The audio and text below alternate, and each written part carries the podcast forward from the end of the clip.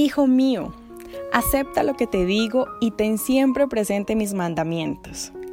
Presta atención a la sabiduría y conságrate de todo corazón a la inteligencia. Llama con todas tus fuerzas a la inteligencia y pide a gritos entendimiento. Busca la sabiduría como si fuera plata, como si fuera un tesoro escondido.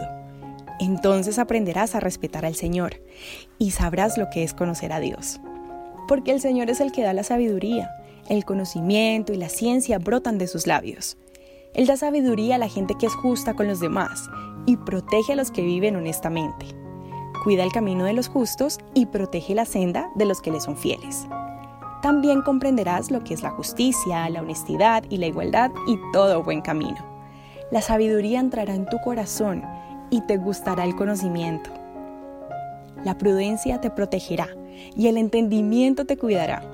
La prudencia te pondrá a salvo de la mala vida, de los que tergiversan todo con sus palabras, de los que se apartan del buen camino para andar por caminos tenebrosos, de los que se alegran de hacer el mal y festejan cuando el perverso todo lo echa a perder, de los que andan por caminos torcidos y se desvían del camino recto.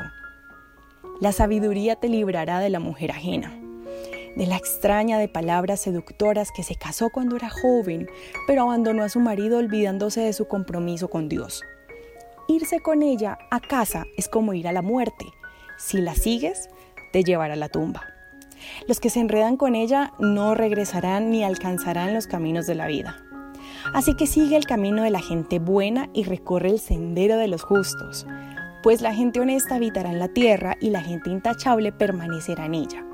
En cambio, los perversos serán exterminados de la tierra y los traidores serán arrancados de ella.